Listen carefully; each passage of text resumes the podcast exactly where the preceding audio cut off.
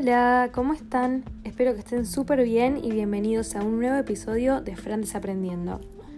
En el episodio anterior hablamos sobre los dos primeros acuerdos del libro Los Cuatro Acuerdos del Dr. Miguel Ruiz. El primero es Sé impecable con tus palabras y el segundo es No te tomes nada personalmente. Hablamos de cómo es muy importante cumplir el primero para poder seguir con los siguientes. Así que si no escuchaste ese episodio, te recomiendo ir y después volver a este. Empecemos con el tercer acuerdo. Se llama No hagas suposiciones y creo que es mi preferido. Nosotros solemos hacer suposiciones sobre todo, sobre cualquier cosa.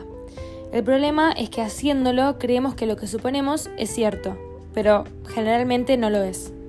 Básicamente cuando suponemos estamos buscando problemas. Y suponer tiene que ver mucho con tomarse las cosas personalmente y creer que todo gira alrededor nuestro. Miguel Ruiz dice que toda la tristeza y los dramas que has experimentado tenían sus raíces en las suposiciones que hiciste y en las cosas que te tomaste personalmente. Haciendo esto producimos mucho veneno emocional y empezamos a chismosear a partir de todo lo que creemos y esa es una forma de comunicarnos enviando veneno los unos a los otros. Eso es lo que él cree. Es una forma no sana de comunicarse. Pero muchas veces esto está relacionado con el miedo, porque tenemos miedo de pedir una aclaración, una confirmación, de preguntar, de, estar pendiente de otra cosa, pero no, suponemos algo y en nuestra mente ya es la realidad. Solo vemos lo que queremos ver y oímos lo que queremos oír. No percibimos las cosas tal como son. Ejemplos hay miles. El que usa acá es, estás caminando y ves una persona que te gusta, esa persona también te mira, te sonríe, pero después se aleja. Y con esta experiencia puedes hacer un montón de suposiciones. Puedes decir, ay, soy fea, ay, hice algo mal, ay, soy rara, y un montón de cosas más. Y vos realmente querés creerte eso que estás diciendo, querés convertirlo en realidad. También aplica en la suposición donde decimos, deberías haberlo sabido, te deberías haber dado cuenta. No, la verdad que las personas no tienen por qué darse cuenta de algo que te está pasando que vos no comunicás. La comunicación es lo más importante, ya sea una amistad, una relación de pareja, familia, con alguien que no conozcas, es muy importante y uno no puede adivinar. Si no se crea tensión y genera un drama que es un ciclo sin fin porque vas agregando más suposiciones y más suposiciones y tu mente se contamina completamente. Acá habla de que la mente humana es muy interesante porque siempre necesitamos justificar las cosas, explicarlas y comprender todo para sentirnos seguros. Por eso es que siempre buscamos una suposición o una respuesta a nuestras preguntas en vez de aprender a vivir sin respuestas. Aprender a vivir aceptando la realidad. Uno necesita crear su propia vida, su propia fantasía, por eso es que suponemos y suponemos. Si los demás nos dicen algo, hacemos suposiciones, pero si no nos dicen nada, también las hacemos. Y esto es para satisfacer nuestra necesidad de saber y reemplazar esa necesidad de comunicar. Esta frase me encanta. Dice, hemos acordado que hacer preguntas es peligroso y que la gente que nos ama debería saber qué queremos o cómo nos sentimos. Cuando creemos algo, suponemos que tenemos razón hasta el punto de llegar a destruir nuestras relaciones para defender nuestra posición y posta creo que tiene mucha verdad. Pensalo por un segundo. Preferimos ser orgullosos antes que admitir que no tenemos la razón. Creemos que el mundo ve la vida al mismo modo que nosotros. Suponemos que los demás piensan, sienten, juzgan y maltratan como nosotros lo hacemos. Y es la mayor suposición que podemos hacer. Y por eso nos da miedo ser nosotros mismos ante los demás porque creemos que nos van a juzgar, que nos van a convertir en sus víctimas y nos van a culpar como nosotros nos culpamos. Estamos como adelantados, nos rechazamos antes de que los demás nos puedan rechazar, es muy loco. Y después dice que la manera de evitar estas suposiciones es preguntar, asegurarse de que las cosas queden claras, clarificarlo de la manera que más te sirva, pero hacerlo.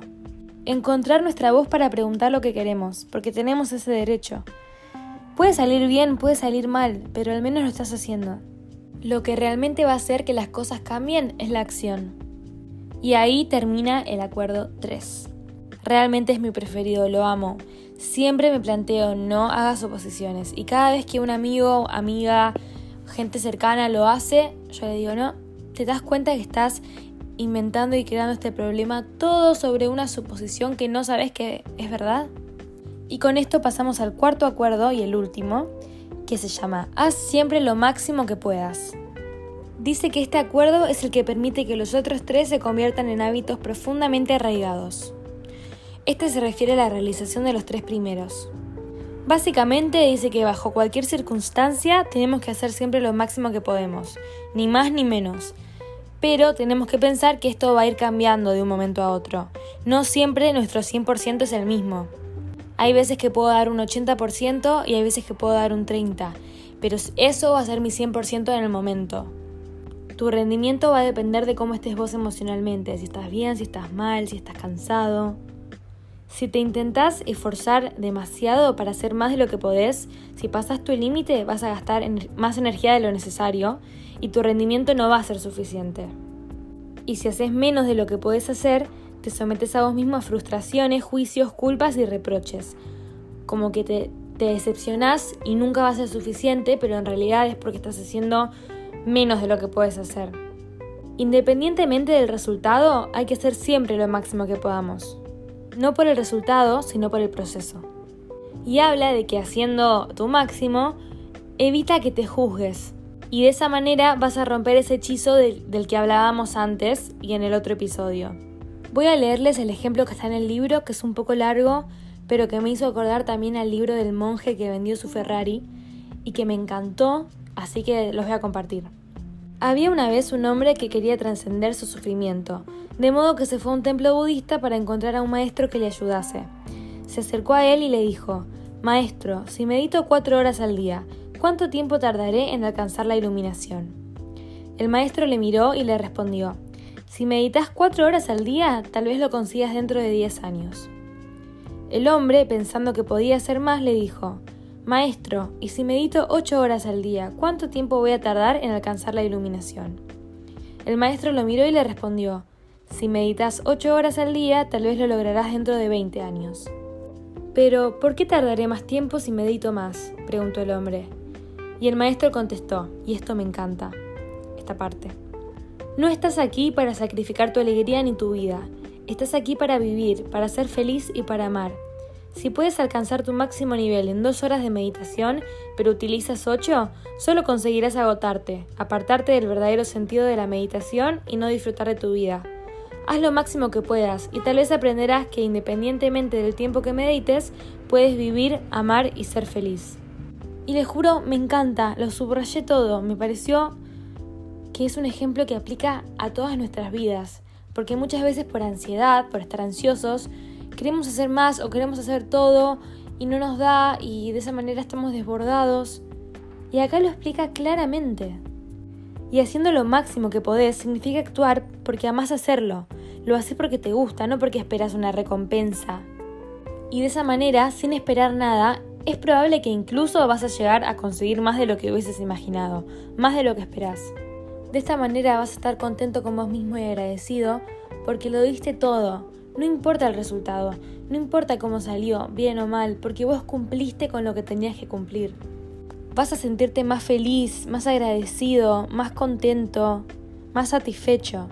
La acción consiste en vivir con plenitud. La inacción es nuestra forma de negar la vida y consiste en sentarse delante del televisor cada día durante años porque te da miedo estar vivo y arriesgarte a expresar lo que eres. Expresar lo que eres es emprender la acción. Le juro, me huele la cabeza a mí este libro. Una idea, si no se lleva a cabo, no va a producir ninguna manifestación, ni resultados, ni recompensas. O sea, si no nos animamos, nunca vamos a saber qué va a pasar, nunca vamos a obtener resultados, vamos a siempre quedarnos con el, ay, prefiero no hacerlo. Y de esa manera no creces. Habla mucho de dejar ir el pasado también. Cuando te entregas al presente te permite estar plenamente vivo. Naciste con el derecho de ser feliz, con el derecho de amar, de disfrutar y de compartir tu amor. Estás vivo, así que toma tu vida y disfrútala. Los tres primeros acuerdos solo van a funcionar si haces lo máximo que puedas. Y dice que si haces lo máximo que podés, te sentís bien con vos mismo, aunque todavía hagas suposiciones, aunque todavía te tomes las cosas personalmente y aunque todavía no seas impecable con tus palabras. Los cuatro acuerdos están ahí, solo tenés que agarrarlos, adaptarte, adoptarlos y respetar su significado y su poder. Puede que al principio te cueste, pero es cuestión de convertirlo en un hábito. Intentar, acordarte, anotártelos, verlos todos los días y decir, bueno, yo puedo, voy a intentar. Y si no te sale, si te caes, no te juzgues. No le des a tu juez esa satisfacción de convertirte en una víctima. Sé firme con vos mismo, dice, levántate y establece el acuerdo de nuevo. Y así termina este episodio de los cuatro acuerdos. Espero que les haya gustado, que puedan aplicarlos a su vida. Realmente desde que yo los leí me ayudó muchísimo y lo, lo leí hace más de un año y sigue vigente en mi vida, sigue muy, muy acá adelante en mi mente y estoy contenta de poder compartirlo con ustedes.